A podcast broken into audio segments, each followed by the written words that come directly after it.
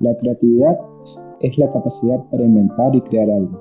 Los escritores nos enfrentamos todos los días en nuestros escritos con la creatividad, desde la manera de cómo narrar la historia, los temas que trataremos y la transmutación de conceptos abstractos para que sean acorde a un público general, todo el tiempo estamos tratando de crear algo. Sin embargo, la creación está atada a la experiencia pasada, a la vivencia personal y las capacidades individuales de los escritores.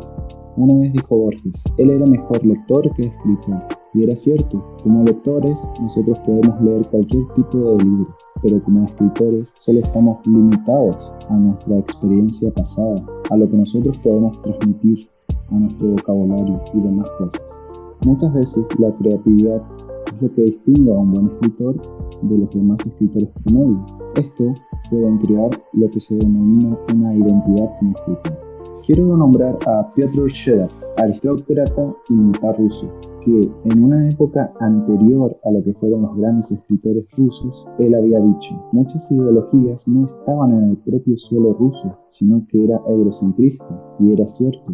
Europa, ese continente viejo, trajo muchas ideologías que posteriormente se fueron expandiendo. Escritores que vivían ya en los países que se liberaron, los que crearon una identidad literaria nacional, una identidad literaria propia. Es por eso que en este primer programa nos encontramos con un escritor y vamos a hablar sobre este tema de la creatividad. ¿Cómo estás, Pablo? ¿Qué tal, Facundo? ¿Cómo estás? Bien. Yo eh, escribo desde hace rato, hace años, se podría decir, y, y, a fines del año pasado, después de, de, corregir una y otra vez ¿viste, los trabajos que iba haciendo, empecé a buscar editoriales independientes para, para ¿viste, publicar lo mismo por mis propios medios. El primer trabajo, que se llama Río Lonstein, y que recién ahora, hace muy poquito, hace un mes y medio, estoy difundiendo ¿viste, a través de, de redes sociales, más allá ¿viste, del círculo íntimo que, conoce parte de lo que hago y, y, bueno, de a poco me fui de alguna manera desinhibiendo y contando lo que hago y, y, lo, que fue, lo que fue importante en este proceso es poder mostrar lo que escribo. Pero o sea que estoy, soy de alguna manera un, un escritor en formación que ya publicó el primer libro en Tinta Libre, una editorial cordobesa, y, y, bueno, que tengo otros trabajos ya cerrados de alguna manera que de a poco irán viendo la luz. ¿Qué temas sueles tocar con lo que escribís? Mira, no me puedo, yo soy licenciado en comunicación, me interesa mucho la historia y de alguna manera todos mis, relatos, más allá de que tratan de, de, ¿viste? los vínculos interpersonales, no escapan de esa problemática, tanto la historia, en el ámbito de lo social, de lo político. Eh, más allá de que este trabajo, el, el que publiqué, eh, Río Lonstein, una especie de monólogo interior entre el protagonista, que vivieron una experiencia en, un lugar determinado, a orillas del, río Lonstein, y que por una serie de sucesos históricos se separaron. No se sabe dónde está Cala, que es la, persona en cual a, quien Amadeo le, escribe la, la historia. Eh, ¿Cómo comenzó esto de querer escribir? ¿Qué te motivó a escribir? Yo creo que, no sé, fue una, algo que no, no, no fue hasta ni premeditado empecé a ponerle los, mis tempranos 20 y empecé a escribir más que nada en los tiempos libres. Yo trabajaba en una oficina en ese entonces y, y empecé a escribir, o sea, una historia, historia que no, no, no es esta que publiqué, ¿no? Que, sino otro trabajo que tengo terminado. Fue algo como que se fue desencadenando, o sea, de manera hasta no pensada. Utilizado esos tiempos libres, se me fue recreando la historia. Eso que vos tratás de la creatividad, es son conceptos interesantes para, para, charlar y de a poco, viste, lo voy procesando, voy procesando todo este, este, oficio porque para mí es nuevo. Yo recién ahora me puedo hasta llamar que, más allá de que hago otra actividad, no vivo de, de la escritura, ¿no? Obviamente, estoy como procesando esta, este oficio de escritor y creyéndomela, creyéndome que, bueno, que estoy, viste, en ese camino. Eso es que justamente escuchando otro podcast sobre la identidad de un programa llamado Migala, ellos hablaban que existe una identidad social, una identidad personal, una identidad histórica, incluso una identidad como escritor. Hablaron de Borges, decían que Borges tenía una forma particular de narrar y eso era lo que le daba una identidad como escritor. Al mismo tiempo, él, Borges, él trataba de entender qué era ese argentino gaucho, ese argentino tanguero. Después, con el pasar del tiempo, fue modificando su escritura y tratando mucho más temas, por ejemplo, de los laberintos, el espejo, el tiempo. Bueno, básicamente lo que trataban era de una identidad como escritor a partir de los temas.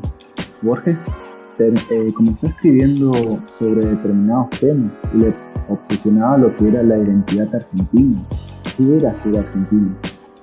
Y después fue escribiendo temas mucho más filosóficos y universales, justamente en lo que es la gran demanda de escritores y de historias en este tiempo, uno es difícil crear algo nuevo, algo propio, porque muchas veces nosotros tendemos a copiar un libreto ya existente, que tuvo mayor éxito. Quería saber quién eran tus referentes literarios y de alguna manera cómo estos influenciaron en tu escritura. Eh, mira, eso fue por épocas, ¿viste? Yo más, más, que leyendo tanto ficción, o sea, literatura propiamente dicha, y también muchos libros de, ¿viste? del ámbito, del campo de estudios que, en el que me formé. Leí mucha historia, todo, todo relacionado a la comunicación, sociología, pero en lo literario estrictamente fueron por épocas. A mí un libro que me pareció revelador fue Rayuela de Cortázar, que lo abordé en un momento, como que me gustaba interpretarlo y, después me terminó fascinando. Lo he leído varias veces, pero tengo sí como referentes a Cortázar, me gustan mucho, este, Saramago, Osvaldo Soriano, Osvaldo Soriano me Igor Soriano, Galeano, fueron por, por, por, épocas, ¿viste? Pero Cortázar sí fue una influencia, Galeano en ese momento también, Saramago no, aunque me, interesa mucho cómo aborda toda la problemática social y, política, realmente esos textos que, más me llegan. De alguna manera sí tienen que tener cierto contenido, o sea, tengo que creer la historia que estoy leyendo y como venías eh, hablando vos, eh, es importante, eh, Oster, Paul Oster me gusta mucho también, estoy leyendo un libro de él. Eh, pero por momentos, creo que sí, una influencia fue Cortázar y, Italiano en un momento, más allá de que admire otros autores, los que, más allá de que disfrute mucho de, su prosa, no, no, no son influencia porque de alguna manera, viste, es como que hay hay cuestiones que son uno tiene mayor facilidad para, abordar y, eh, otras eh, que son más complejas, porque no, fluyen naturalmente. Era lo que decía hoy al principio de Borges, era un buen lector, pero escritor no tanto. Es que hay algunos temas que me sobrepasan. Un historiador que yo me acuerdo que había ganado el premio Nobel era B.S. Naipaul. Él lo que hacía era una investigación exhaustiva de su tierra natal. Él vivía en las Indias Orientales, es decir, todo lo que está en Centroamérica. y, y, él siempre tuvo esa fascinación por la, por la cultura india, la India occidental, la India propiamente dicha. Él cuando escribió Momentos Literarios, narra cómo él desde chico lo que más le influenció en la escritura fue apenas unas páginas de la biblioteca personal de su padre y sobre todo cómo se contaba en un pequeño pueblo. Había un teatro que básicamente en cada fecha determinada del año hacían una interpretación de cómo un dios indio creaba la tierra, creaba a los humanos y demás a él le fascinaba porque era lo más cercano que él tenía hacia una película. Los primeros años que él básicamente se cultivó en el área literaria fueron los primeros años, pero lo que más influenció en él fueron las películas. Y es que en la era actual nosotros tenemos una mayor facilidad por encontrar películas y verlas y que estas nos influencien que libros. Muchas veces es mucho más de leer y tiene que ver más el área donde nosotros nos, movemos. Por ejemplo, eh, yo soy médico. Lo que me interesa es, básicamente, hay unos extraños o incluso historias que se cuentan sobre las patologías. Por ejemplo, yo me acuerdo de este síndrome, síndrome, síndrome de Marfan, que la vez que nosotros estudiamos eh, nos habían contado la historia de un gran violinista, básicamente era el que creó el trino del diablo, que tenía el síndrome de Marfan. Sus dedos eran tan largos y él de por sí ya era largo, que al tocar el violín hacía con una capacidad tan increíble que había gente que decía que tenía un sexto dedo. Había vendido el alma al diablo para tocar de ese modo. Yo creo que en este caso la historia eh, tiene mucho que ver, porque volvemos otra vez, ¿qué es la Argentina para Borges? ¿Es muy diferente a lo que es el argentino para Cortázar? O bueno, yendo justamente a la época de Borges, Ernesto Sábato sobre Héroes y Tumbas hablaba de lo que era, bueno, el argentino promedio y lo calificaba justamente sobre Héroes y Tumbas en una parte esa melancolía de una tierra pasada que yo muchas veces lo vi. Por ejemplo, en gente que vive en Misiones en el norte del país está muy influenciada por su herencia europea. Por más que sea la cuarta, la quinta o la sexta generación que haya nacido en Argentina, todavía presume de esa herencia italiana, por decirlo de alguna manera. Sí, está bueno, está bueno porque es eso, de alguna manera la experiencia personal, todo que nos determina, y de ahí partimos. Y lo, interesante que decías de Borges es el tema de que a medida que van pasando los años y uno de alguna manera se va formando, cómo se va viendo, se va abriendo viste, el espectro al incorporar mayor conocimiento en uno y cómo se va enriqueciendo también eh, lo que queremos contar, que es algo importante, qué es lo que queremos decir, qué es lo que queremos mostrar, más allá de que es muy difícil, utópico, pensar que, podemos llegar a la altura ¿viste? de los escritores que, estamos, de los que estamos hablando, eh, de alguna manera son un faro. Y de alguna manera también nos, nos determina en, eso el contexto en donde nosotros eh, estamos inmersos. Vos también sos escritor. Sí.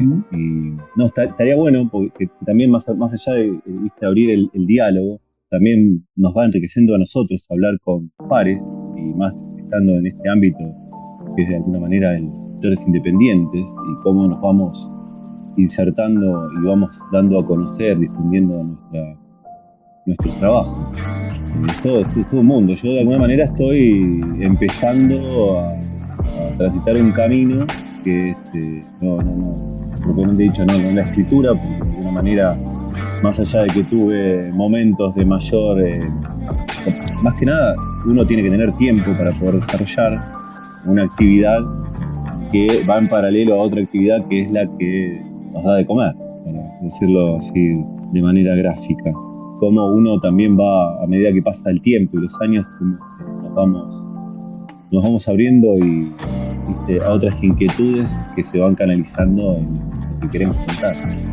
Y contemos un poco, eh, básicamente, ¿qué intentás tratar con tu libro? ¿A qué aspiras? Es una buena pregunta. Yo de alguna manera ahora estoy tratando, o sea, yo escribí siempre sin pensar eh, en el lector. Fue un ejercicio hasta muy personal y fue una de las cuestiones que, que tuve que destrabar, que era mostrar lo que hago por eso, más allá de que ahora se me dio un proceso, estoy viendo un proceso bastante, o sea, me voy adaptando rápidamente a esto de mostrar lo que hago a través de, puntualmente a través de Instagram. Me costó mucho también hasta contarlo y mostrarlo en el círculo, viste, íntimo de amigos, familiares, eh, y de a poco uno, viste, se va soltando. Pero mm, yo en realidad no pienso, pienso, escribo lo que a mí de alguna manera me, me inspira.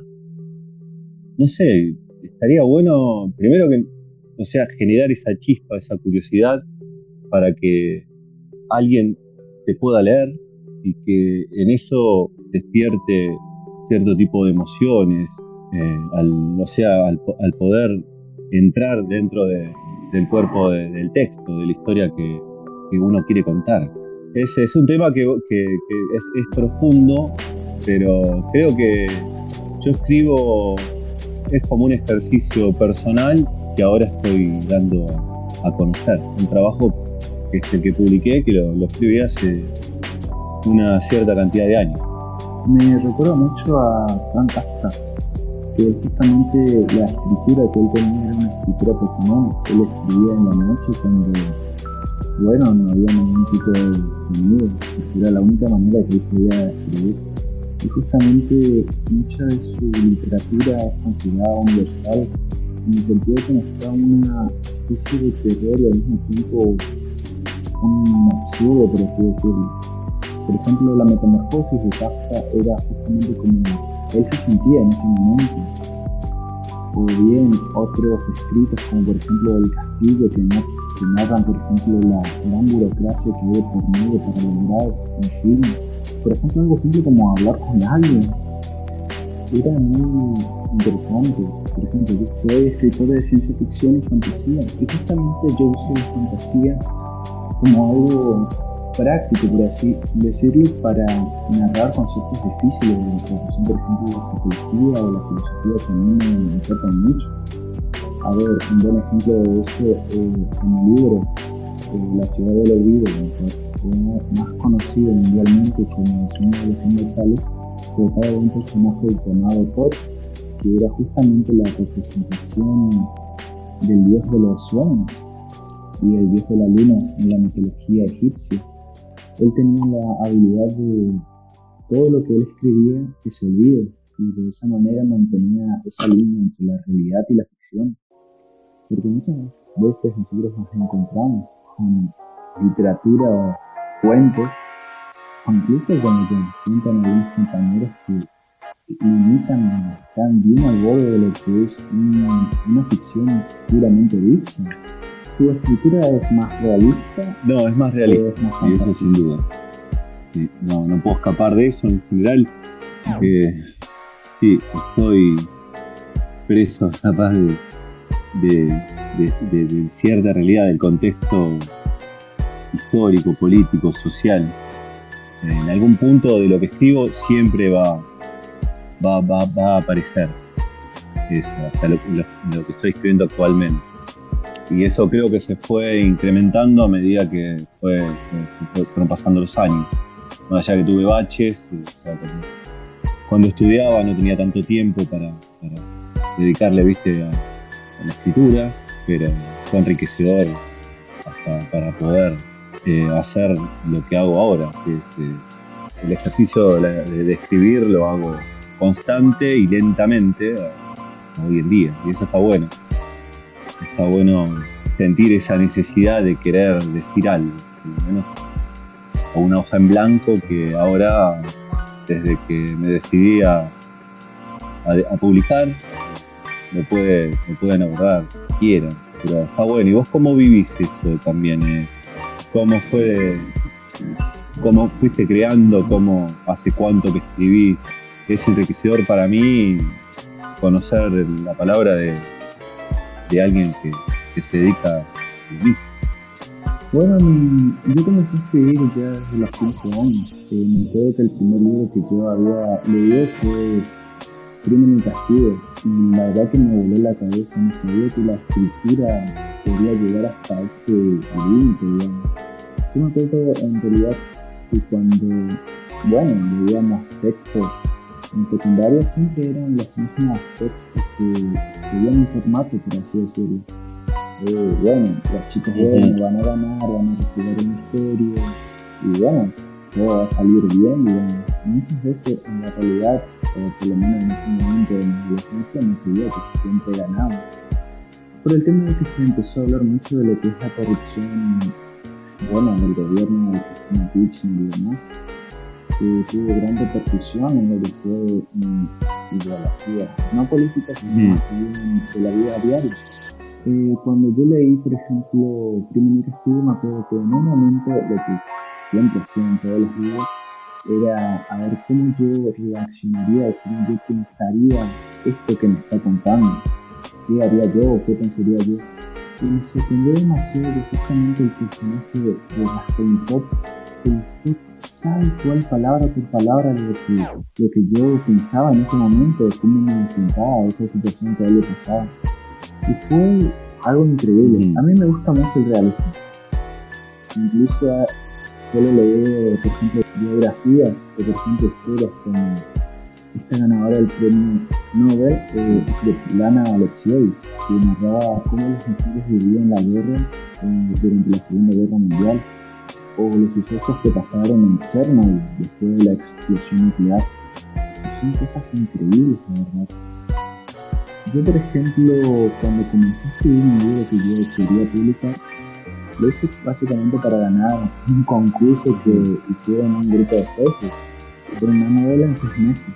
Entonces, bueno, fue la primera vez que fui constante, En un punto llegó que yo ya no podía escribir o no podía imaginar. Entonces directamente fue escribir lo que yo sentía, lo que yo estaba viviendo en ese momento.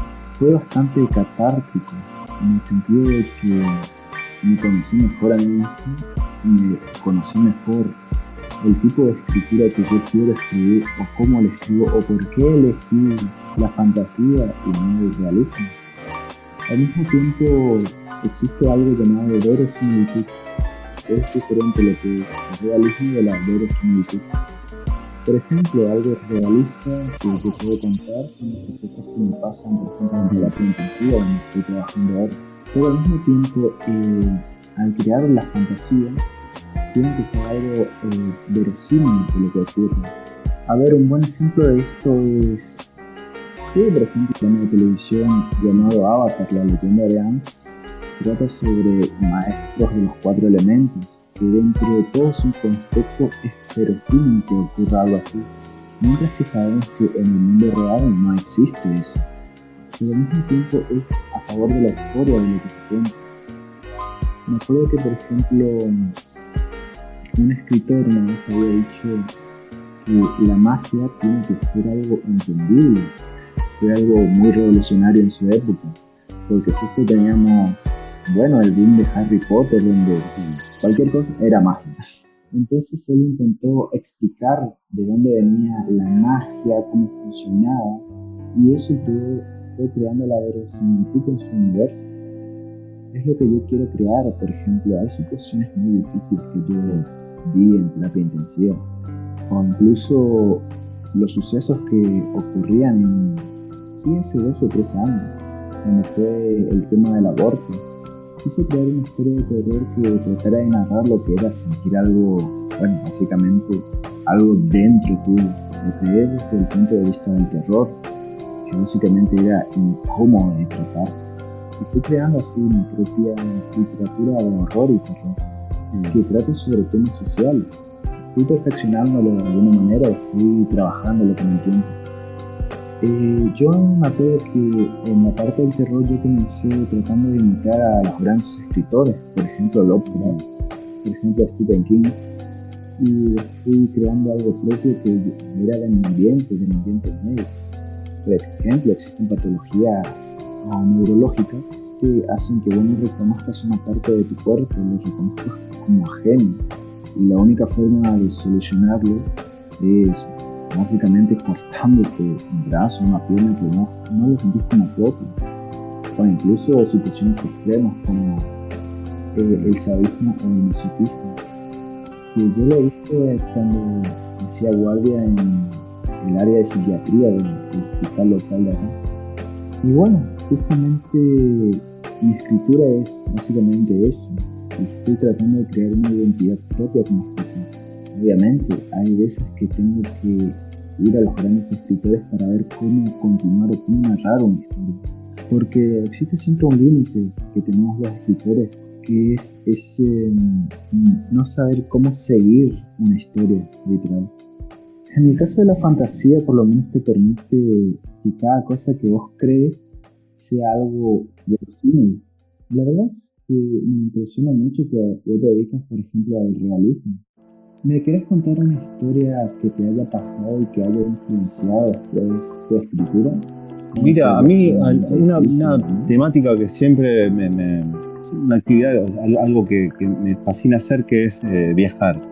Que a través de, de, de, los viajes, sea a nivel local, a nivel de nuestro país, eh, eso fue conectando ciertas emociones en mí que fueron, creo, eso fue mi, mi primer, mi primer trabajo que terminé fue de alguna manera tiene que ver con, la huida desde la gran ciudad a un lugar más tranquilo. Yo viví, me crié en Buenos Aires, en una ciudad, en realidad en Vicente López, partido que estaba pegado a la capital federal, que bueno, fue cambiando tanto que ahora se hizo muy transitado. Y hace unos años me vine a vivir a 30 kilómetros, lo que es la, capital, a un lugar mucho más tranquilo.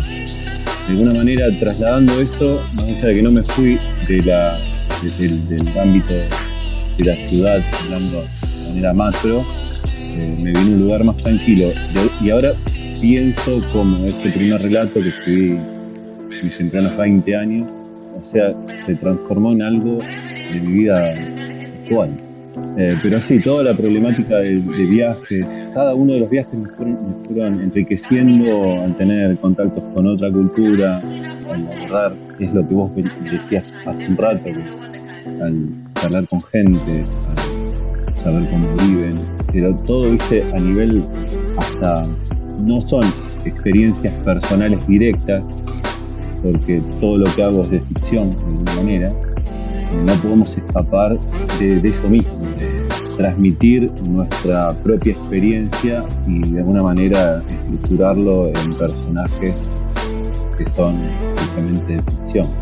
Y ahora todo un ejercicio que voy haciendo ahora mientras charlamos, porque no sé si alguna, en algún momento concienticé todos estos temas que estamos tratando. ¿Te das cuenta? Por eso, no sé si es una experiencia nueva, también tener una entrevista y poder tener un diálogo con vos. Más que nada, eh, voy pensando cómo me estoy formando, qué es lo que quise contar y cómo lo voy mostrando.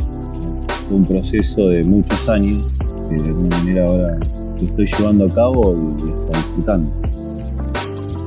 Eh, un poco, vamos a hablar ya de una parte literaria que es eh, los diálogos lo que son la creación de los personajes y la descripción del ambiente, básicamente.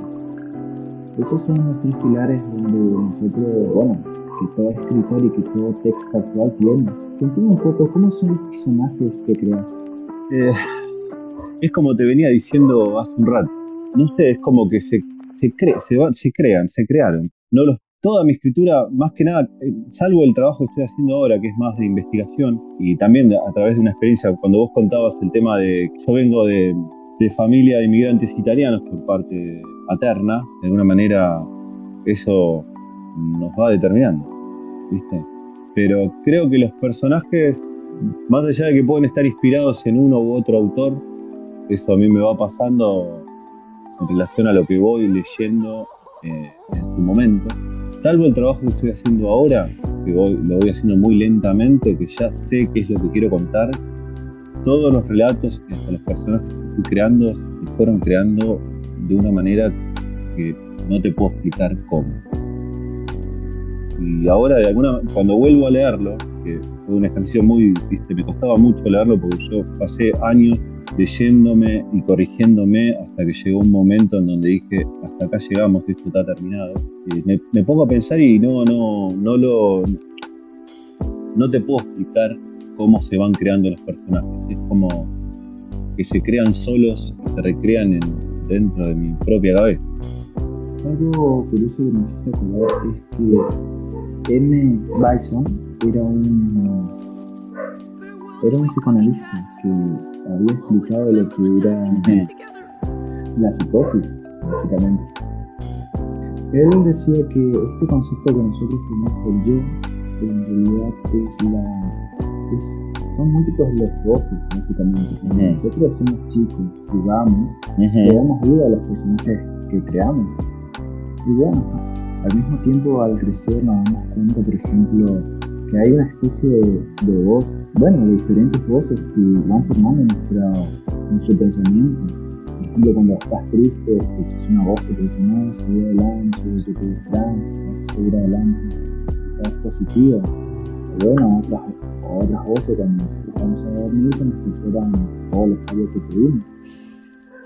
Esto posteriormente se une en cierto sentido, o mejor dicho, una voz toma el mando de las demás y es nuestra voz propia. Pero eso no quita que detrás de nosotros existen además voces que dejamos atrás. Una persona con esquizofrenia eh, tiene esa pluralidad de voces que en realidad es uno mismo, que son diferentes personajes.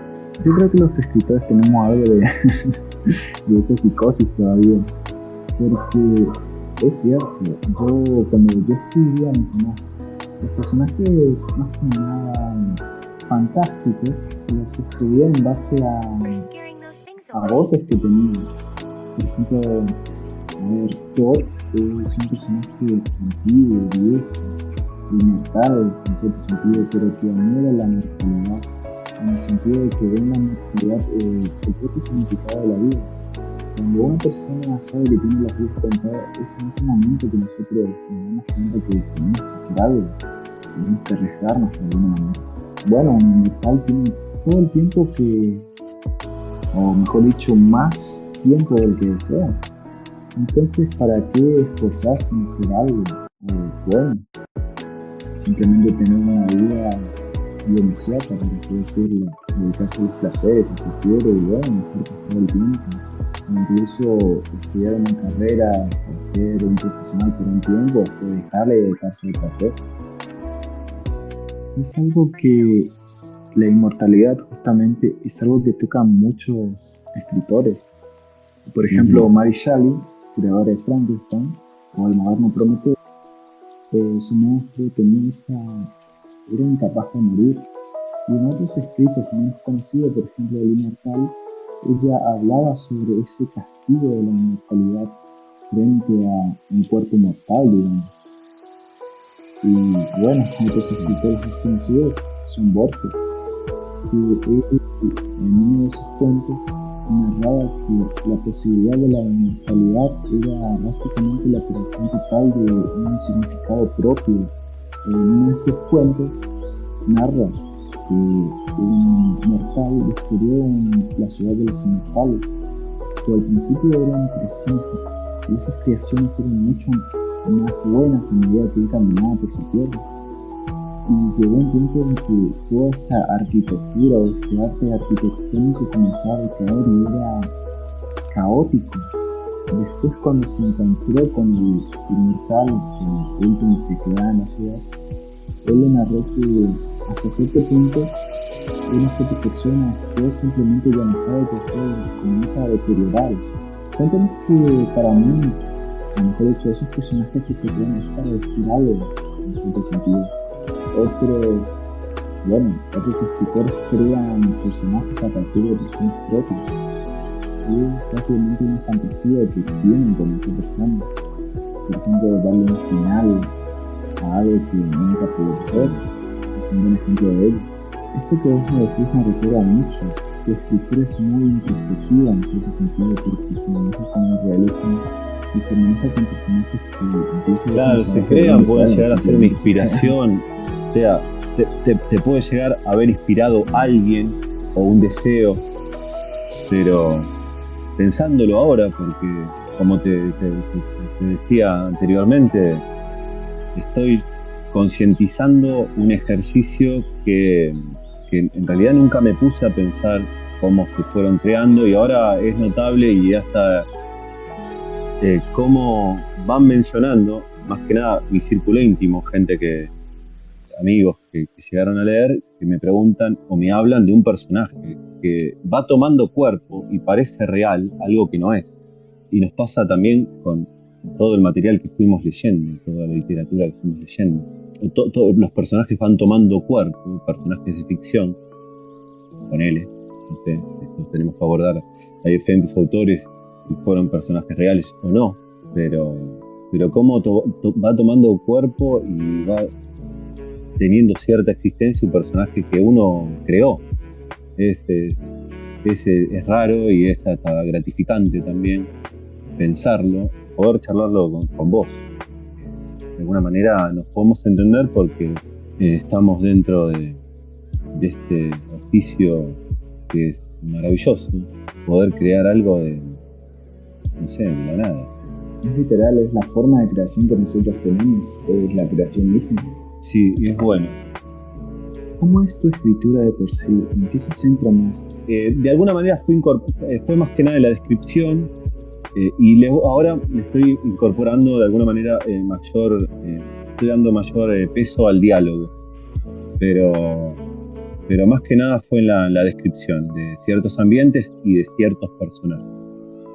el trabajo que, publiqué es, eh, está centrado en eso, en la descripción del contexto, de donde se va desarrollando la historia y de una persona particular que escala, que es la, el personaje a quien Amadeo le va relatando la historia, una especie de monólogo interior.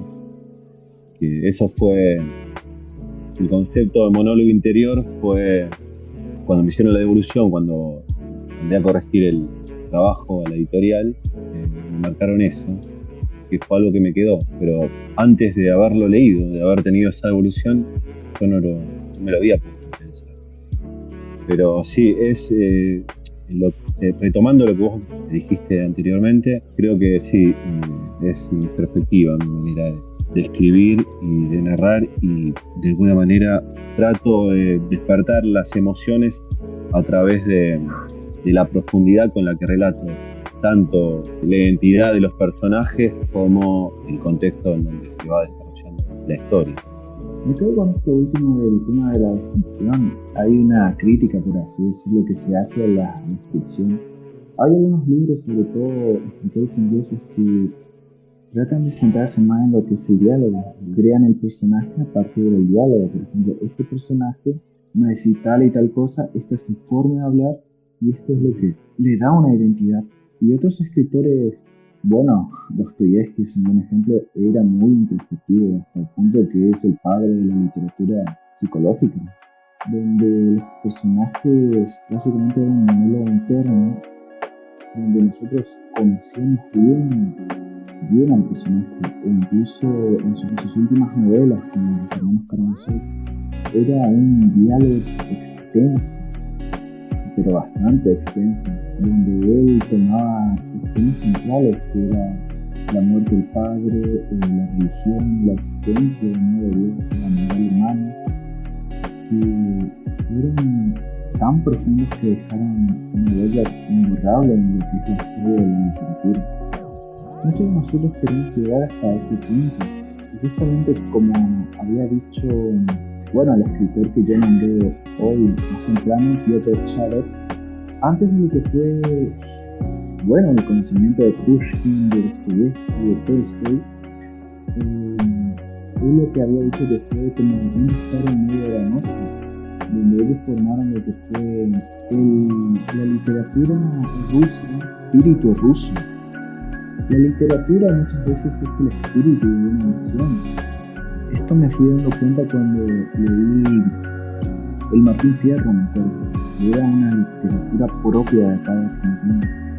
Después fui viendo cómo fue evolucionando esta, esta forma de escritura, esta forma de identidad propia, literaria, de Argentina. Por ejemplo, Ernesto Sábato, que su literatura es oscura, es muy introspectiva, donde él bueno para tratar de provocar algo en el lector, muchas veces era esa incertidumbre, ese miedo frío, como suele decirlo yo, de contar cosas increíbles que pasaban, por ejemplo, la obsesión hasta el punto de llegar a matar al ser amado, que está en su novela El túnel, o en su novela final, que es Adán el Destructor, donde la introspección lo hacía hasta el punto de pensar si verdaderamente el género humano era tan oscuro. Somos seres complejos. Eh, yo creo que tenemos cierta carencia en la manera de relacionarnos, eh, más que nada con el otro. Por momentos pienso en que tenemos mucho que aprender. Más que nada, sí, en, relación con el otro, que no conocemos, con, también con, sujetos que están dentro y fuera de nuestra clase social, tomando la sociedad como algo heterogéneo, pero por momentos pienso que sí, tenemos mucho que aprender. Tenemos mucho que aprender. que esto me di cuenta justamente, hay un doctor bueno, cuando nos enseñaba histología, que se enojó tanto porque una compañera estaba usando el celular y no sabía cómo responderle una pregunta que usó un término que hasta ahora me acuerdo. Si siguen así van a ser discapacitados sociales. Y es cierto, yo con el tiempo, cuando atendía, sobre todo en la parte de emergencia, vi mucho lo que era esa discapacidad social en el sentido de que uno no sabe cómo enfrentarse, por ejemplo, a un duelo. Me acuerdo un caso particular cuando una chica había muerto, eh, le trajeron a la mamá, bueno, a reconocer el cuerpo, para decirle que justamente eh, había fallecido de una forma trágica, que era un accidente trágico.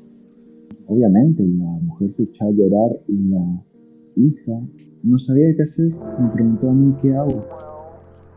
Yo lo, único que alcancé a decirle era acompañarle, abrazarle, demostrar que estaba a su lado. es algo que con el tiempo me fui dando cuenta. Antes, bueno, a lo mejor dicho, depende de qué localidad de Argentina estés, que son mucho más emocionales. Por ejemplo, los misioneros, puedo decir que son bastante emocionales la gente que vive en los pequeños pueblos, mientras que en las grandes ciudades, en las grandes como es Buenos Aires, hay, existe más frialdad en ese sentido. Me acuerdo de un caso particular. Eh, ¿Vos te acordás de Ricardo Ford? ¿Vos te acordás que cuando él murió su mamá se fue a vender sus discos? No, no, no conozco el caso puntual, pero bueno, entonces no. Y es que, bueno, ahí literal tenía mucho que aprender de la gente, en el sentido de que ella no expresó, bueno, se murió mi hijo, simplemente se murió una persona que, que conozco, básicamente. Así que voy a aprovechar para vender discos. Pero hay muchas cuestiones en lo que hablamos que es eso, eh, nuestra forma de relacionar, de relacionar, creo que capaz que hay ciertas carencias en nuestra formación, o sea, educativa, probable que nosotros tendríamos, tendríamos que haber aprendido y que lo podemos comentar con generaciones que, viven ahora, que se están formando en su niñez o adolescencia, que es lo retomo lo que vos decías, que eh, la forma de relacionarnos con el duelo, por ejemplo, con la muerte. Estaría bueno revertir ciertos conceptos que tenemos para poder canalizar y poder vivir la vida con un mayor bienestar mental, emocional. Hay cosas que sería interesante, más allá del ámbito educativo, a nivel familiar, ir incorporándolas para los adolescentes, los chicos que, rodean, a los que nosotros podemos llegar a, a través de la palabra, puedan crecer de una manera más abierta y más plena. Hay muchas cuestiones que al escucharte se van abriendo, pero tendríamos que tener, no sé, cinco horas de charla. Pero es interesante ir pensando, pensándonos eh, a través del diálogo. Que lo enriquecedor de esto es que, sea más allá de una entrevista que sea un diálogo, que vayamos abordando temas sensibles que tal vez no tengan una respuesta, respuesta concreta, pero que a su vez nos sirva para pensarlo y para disparar nuevos interrogantes. Es un buen ejercicio. Eh, retomo lo que vos dijiste sobre esto de dejar un mensaje. Justamente mi escritura trata de dejar ese mensaje de qué hacer, por ejemplo, en situaciones extremas. Y esto de a poco fui viendo literal. Otros escritores que yo leí me impresionaron muchísimo fueron, por ejemplo, Primo Levi, que era superviviente de Auschwitz.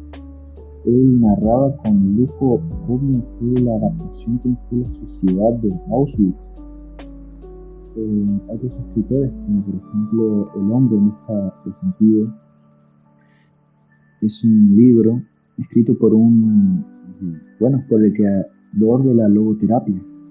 Él narraba cómo él ingresó a Auschwitz, literalmente estaba desnudo y frente a todo el sufrimiento, cómo su mente se adaptaba para sobrevivir. Y esto lo implementó después en pacientes, por ejemplo, terminales, básicamente les preguntaba, ¿usted por qué no se suicida? Y justamente al hacer esa pregunta, el paciente decía que siempre tenía algo que hacer, algo que disfrutar, algo que aprender. Y era lo que le daba sentido a seguir viviendo. Y la literatura de por sí es las enseñanzas que nos dejó la vida, en palabras y justamente tratar que esas palabras se perpetúen, ese, ese aprendizaje que nosotros tuvimos, esa lección, que queden en otras personas.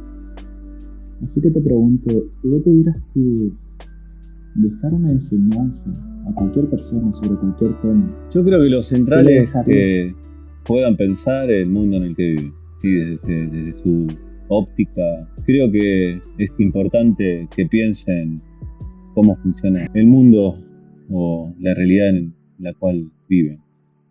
Que vayan como al hueso.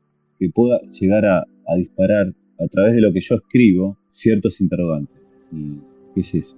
Que se pongan a pensar el mundo en el que viven, los vínculos eh, que vamos, o sea, personales que, que, vamos comentando, que vamos teniendo.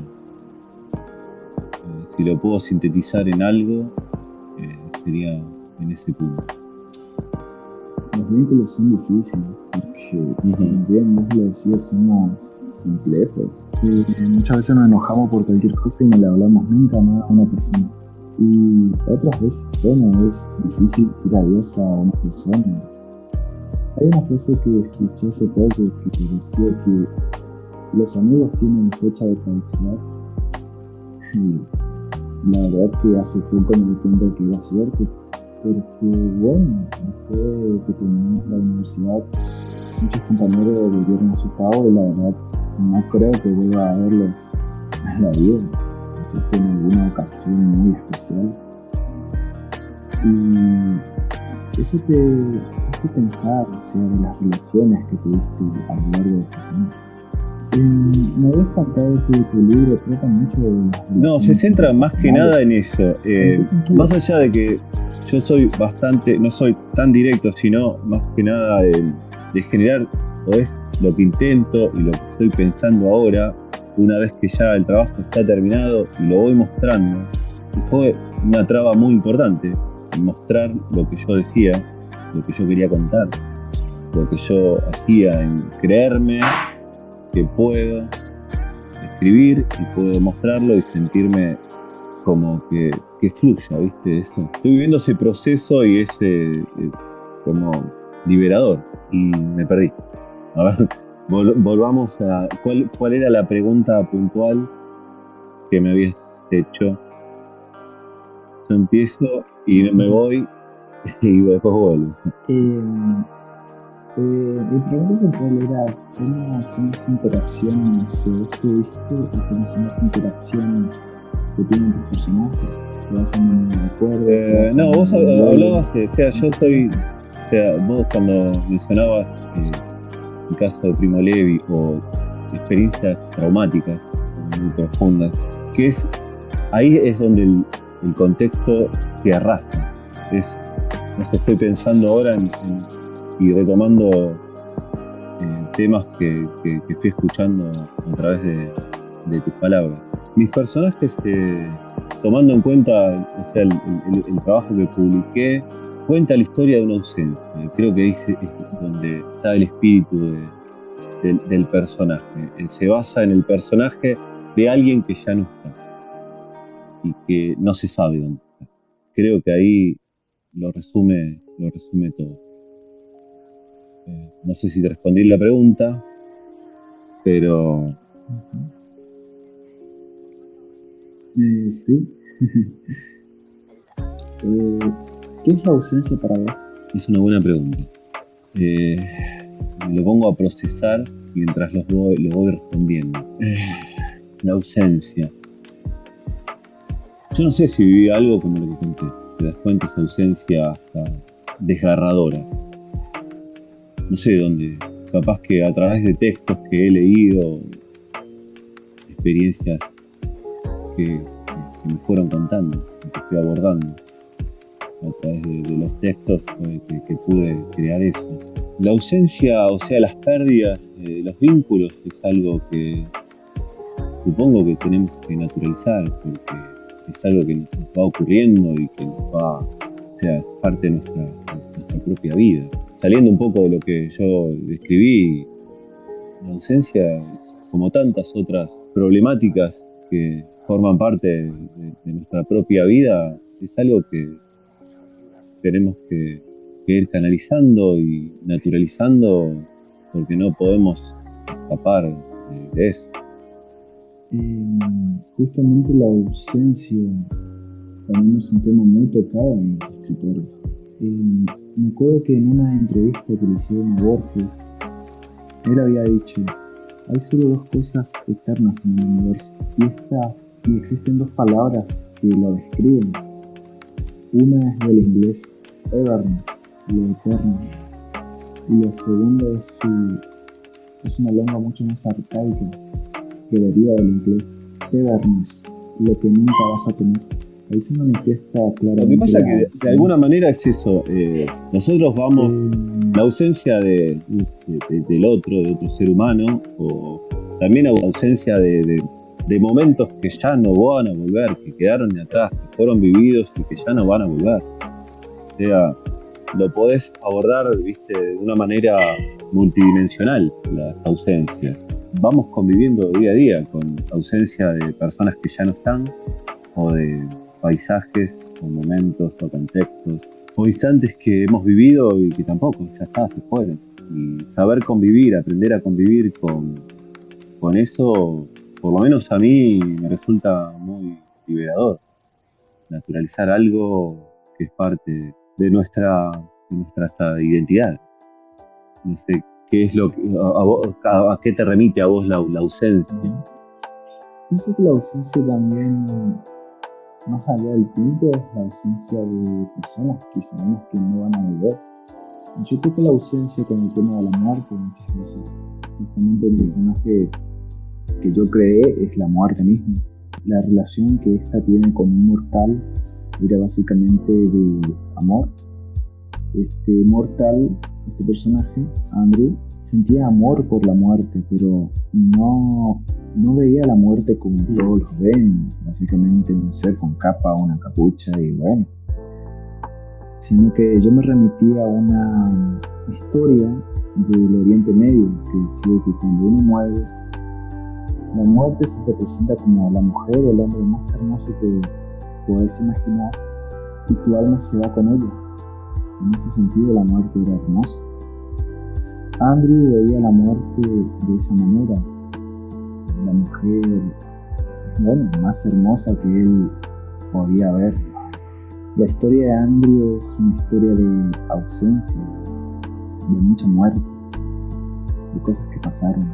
Yo veo desde ese punto de vista que la ausencia muchas veces forma al individuo más que la presencia misma son los recuerdos que nosotros tenemos de situaciones pasadas que sabemos que no van a volver lo que determina finalmente lo que somos. Y es interesante también, sí, pero no podemos escapar de eso. O sea, parte de nuestra nuestro proceso de vida y también disfrutar el momento, el presente que estamos viviendo y lo que fuimos construyendo y las relaciones que tenemos y que siguen vivas y que es parte, por lo menos a mí me nutre mucho eh, poder y a disfrutar el día a día y todas las presencias, llamando a las relaciones que, vamos disfrutando hoy en día, cosa que no fácil, generar vínculos auténticos, que es parte también de, nuestra, que nos va formando como, seres humanos, tanto los momentos, el pasado, todo lo que fuimos viviendo y cómo convivimos con eso, como lo que vamos experimentando hoy en día. Es un ejercicio interesante, o sea, poder ir construyendo sea, ciertas eh, cuestiones a nivel emocional eh, para tratar de vivir de la mejor manera posible. Es un tema complicado. La vida ya es algo muy complejo en toda su dimensión.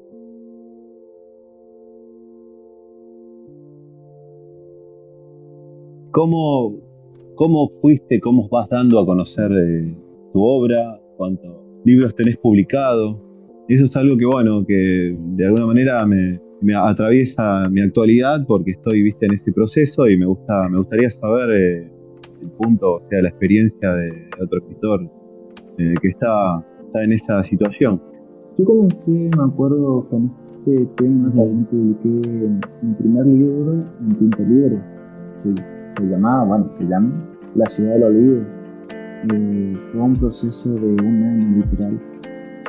Y no quedé tan conforme con el tema de la editorial en sí, pero el tema que no cumplía los tiempos que prometían.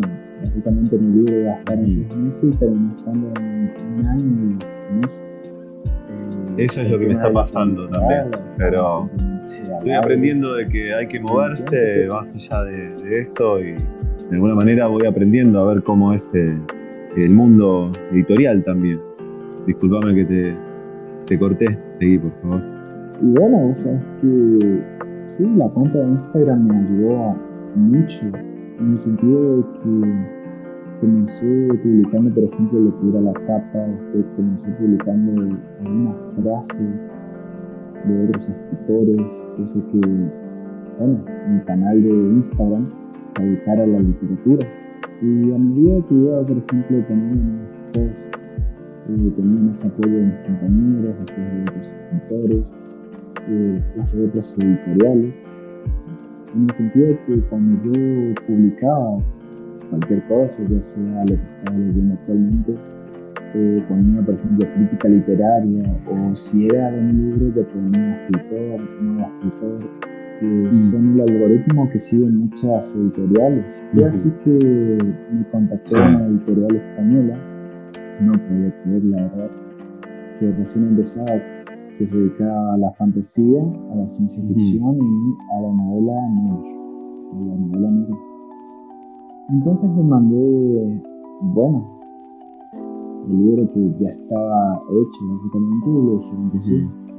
Me hicieron un contrato por 10 años, bueno, tengo que decir que sean 5 años, eh, que yo todo lo que publicara en ese trayecto, primero tenía que tratar con esa editorial para ver si ellos lo querían publicar directamente eh, podía participar en concursos literarios En ese sentido siempre ese esa cosa que terminó siendo un hobby eh, terminó siendo también un trabajo.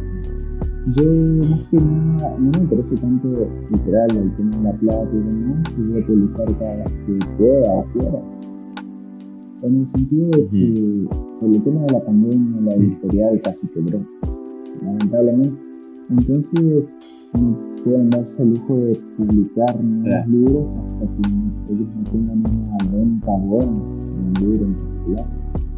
Entonces comencé a ver otras formas de publicar, en Instagram y también ayudar a otros escritores a que su obra sea reconocida Entonces hice este programa de entrevistas. Y así fui creando esta llamada identidad social de las redes sociales. El escritor es la identidad que yo adopté relacionada a la literatura.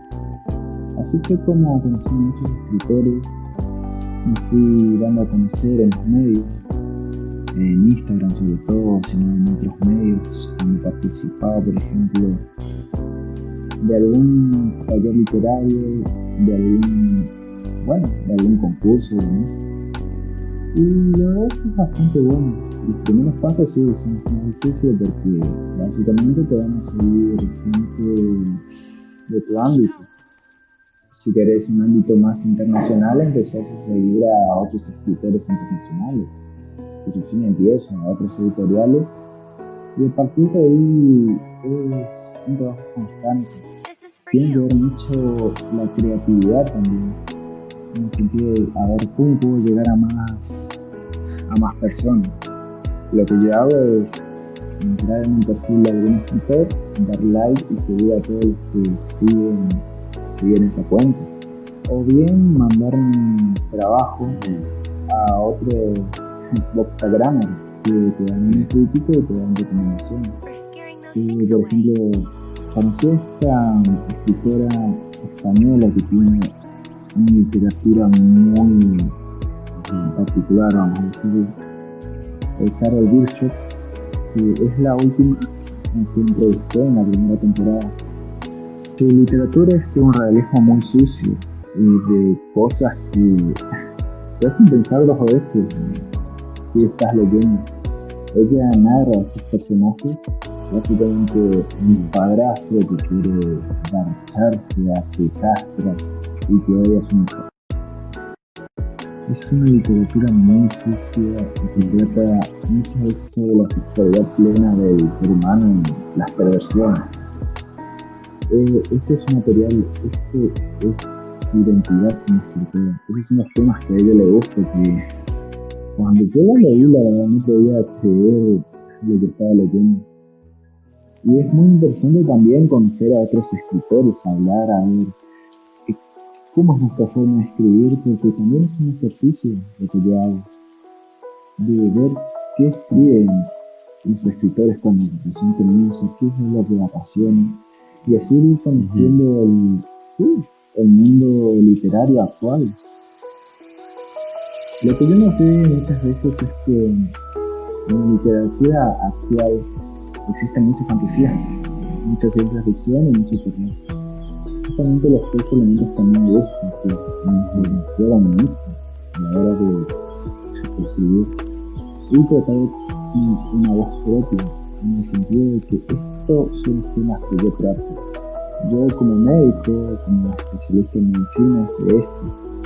Entonces lo uno y creo de esa manera un retrato, por así decirlo, de los temas actuales algo muy curioso que está sucediendo en la Argentina en 2000, bueno, principio del 2021, es lo que está pasando en la provincia de Formosa, el despotismo que hay, el gobernador frente a la provincia.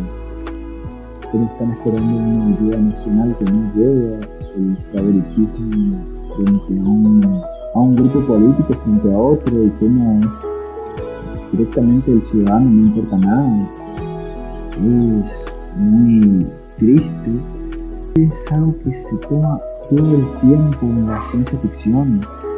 En la última década existieron historias como por ejemplo, a ver, ah, los Juegos del Hambre, que tratan del despotismo de los gobernantes, hasta el punto que vos lo puedes ver y palpar básicamente en tu tierra.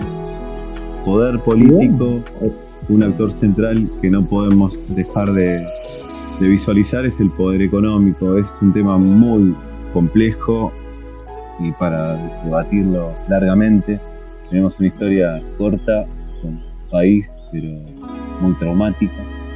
en otra oportunidad estaría, bueno charlar también de, este tipo de, cuestiones, pero sí, es complejo, todo es complejo, como nos, damos, te darás cuenta, y está bueno también iluminar, tocar un tema, despierte al otro y que se vayan encadenando, ¿viste? Un diálogo así, que se va enriqueciendo constantemente.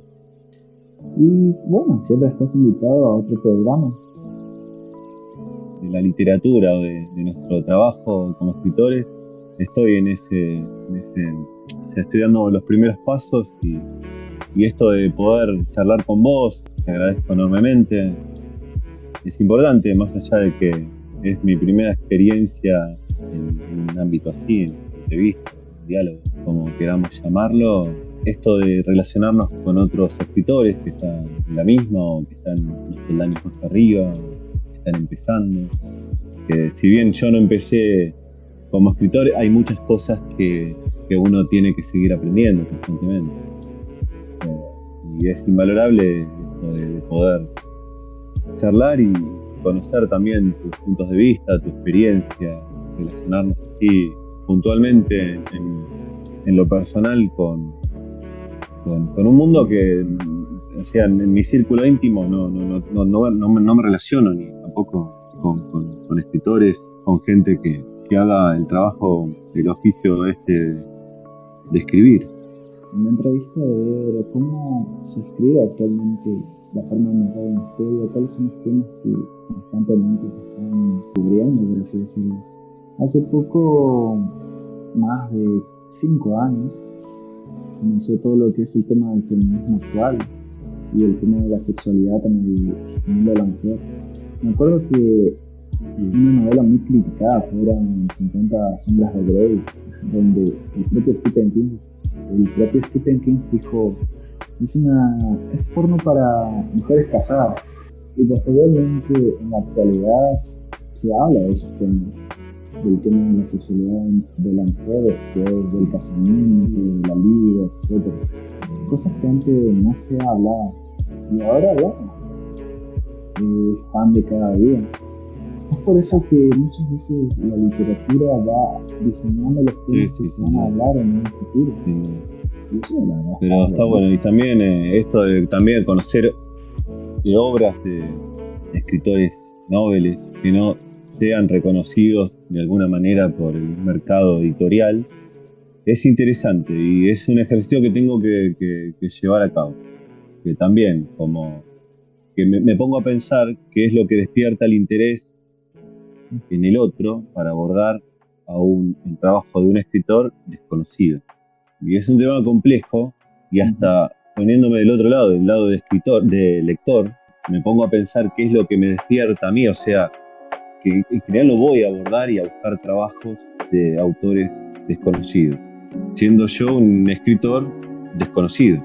Y bueno, es interesante poder a través de, este canal, de, haber tenido, o sea, también abriéndome al, mundo de, las redes sociales, del Instagram puntualmente, eh, abordar trabajos de, escritores que están en la misma situación, más o menos, que, en la que estoy yo.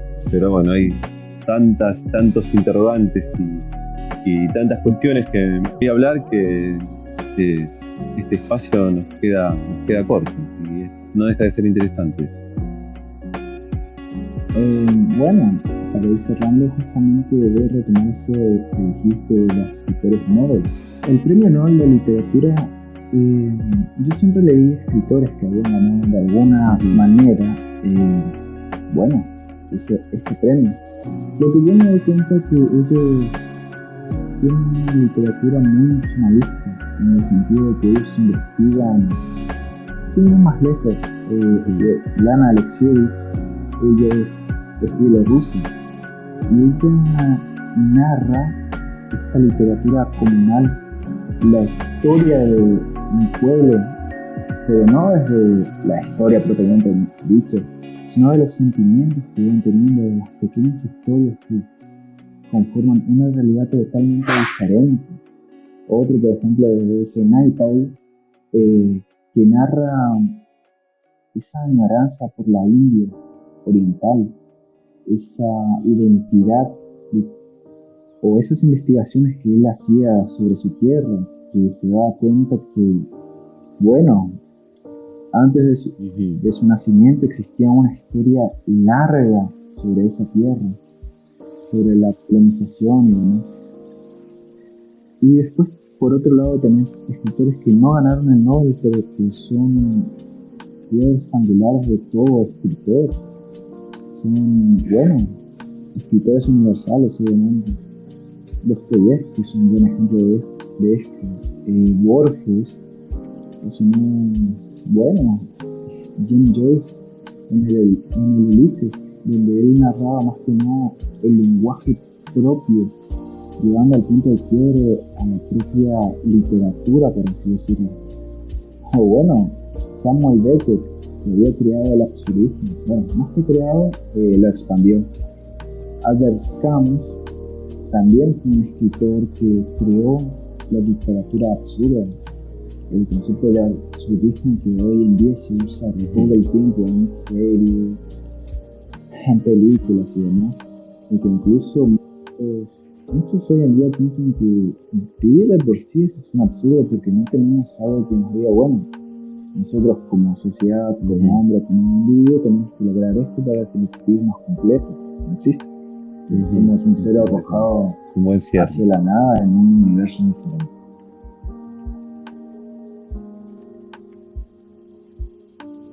en el perfil de, Instagram es Pablo Arrarás28, me buscan por mi nombre, por Pablo Arrarás.